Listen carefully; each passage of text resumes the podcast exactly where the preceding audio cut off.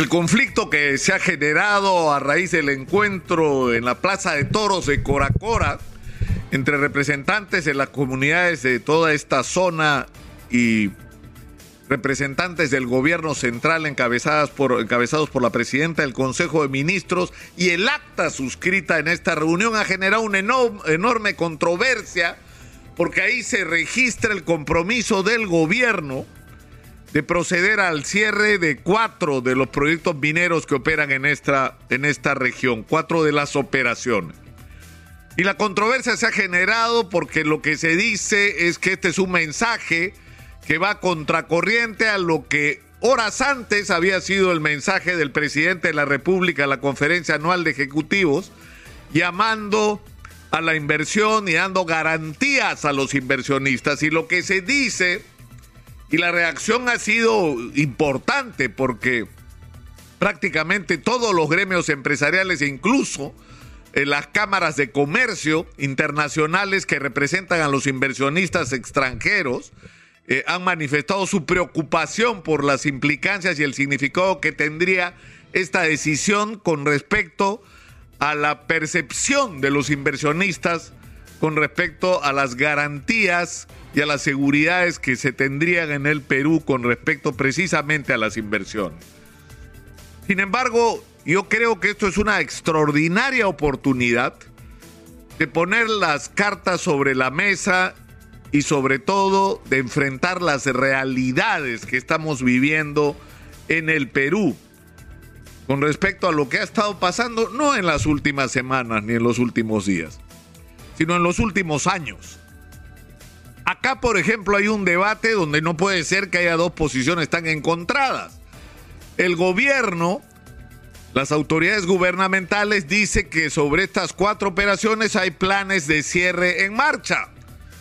Eh, y esto es respaldado por los alcaldes, las autoridades y las comunidades, por la inmensa mayoría de los comuneros.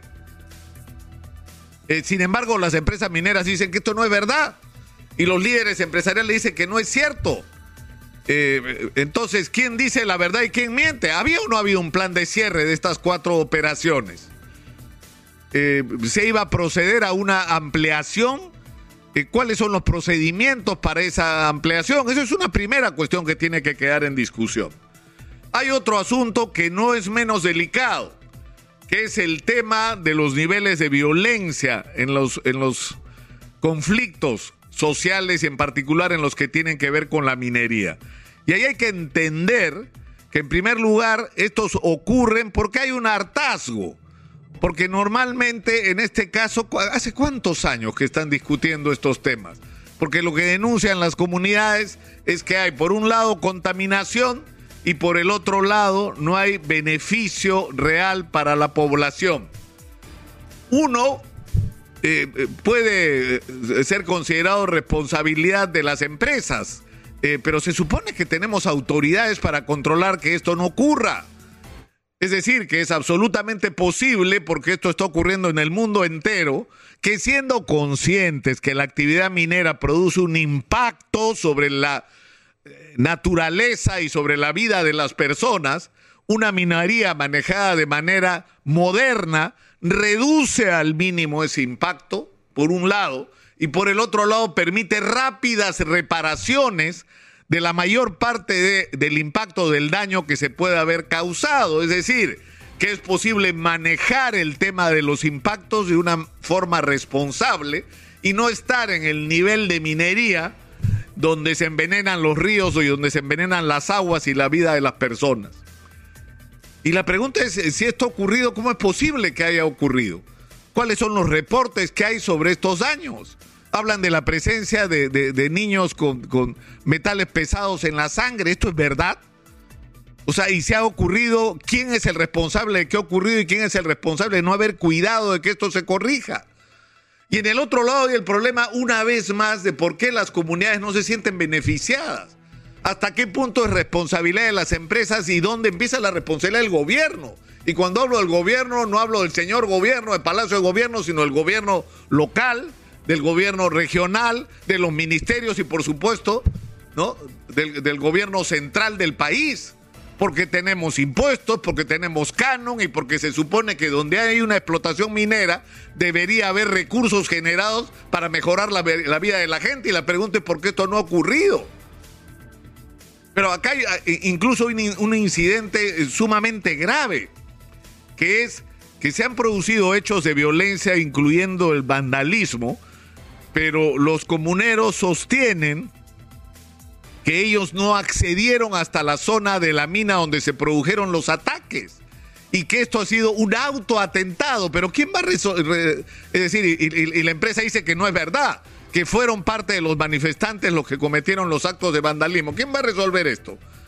la, la comunidades que protestan o la empresa? No, señor, lo van a resolver las autoridades que tienen que castigar a las personas que han cometido estos actos de vandalismo, porque una cosa, está claro, es protestar, pero otra cosa es destruir la propiedad o incluso dañar a otras personas. Esos son delitos que tienen que ser castigados, sea quienes sean. Y la verdad se tiene que saber y la verdad nos la tiene que decir el Ministerio Público y la policía, y no las partes en conflicto, en este caso que se echan la culpa unos a otros. Pero yo, yo creo que esto tiene que servir para obligarnos a una reflexión que tal vez sea la más importante de todas.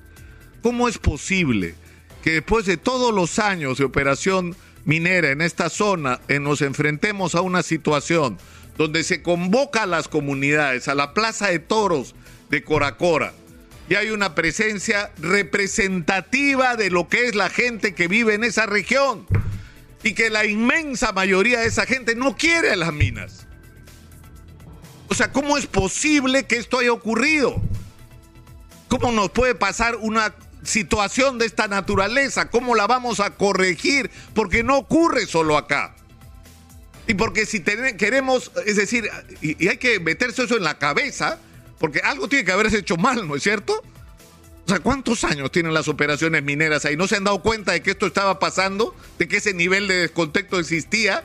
y me refiero a las compañías mineras y a, las autoridades gubernamentales, o la gente que, que, estaba en los gobiernos sucesivos tenía la cabeza en otros lados y manejaban de una manera distinta su relación con las compañías mineras. ¿Ah? O sea, ¿cómo consiguieron estudios de impacto ambiental, por ejemplo, en algunas circunstancias? Está habiendo muchas críticas con respecto a estos manejos, pero la, la pregunta es razonable.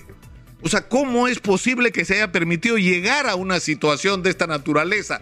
Porque acá, y para terminar, no se trata solamente de convencer a los inversionistas de que tienen que venir a meter su dinero para extraer la mayor cantidad de mineral que podamos, para aprovechar el superciclo de los minerales en este momento en el mundo y tengamos la mayor cantidad de dinero posible para resolver los problemas de los peruanos administrados de una manera eficiente y honesta, eso es una primera parte.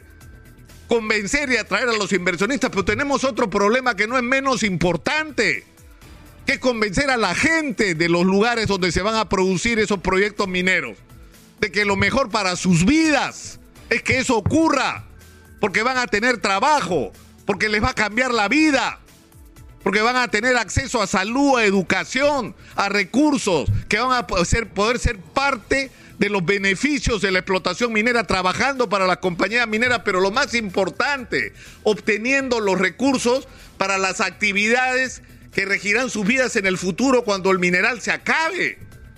Es decir, no solo tenemos que convencer y enamorar a los inversionistas, tenemos que convencer y conquistar a las poblaciones de las zonas de los proyectos mineros, que lo mejor para sus, sus vidas es que haya minería. Y ese es otro reto que tiene tanta importancia como el primero. Por eso yo creo que en medio de esta crisis, en medio de esta crisis tenemos que sacar algo positivo. Esta crisis generada en Coracora nos tiene que servir para trazar estrategias conjuntas para enfrentar esta situación. Y yo creo una vez más, que de, todo momento difícil uno tiene que ser capaz de sacar las conclusiones positivas y las correcciones de todo aquello que se ha estado haciendo mal. Y yo creo que lo que está pasando en Coracora no es sino un reflejo de haber hecho durante años las cosas no mal, creo yo que muy mal.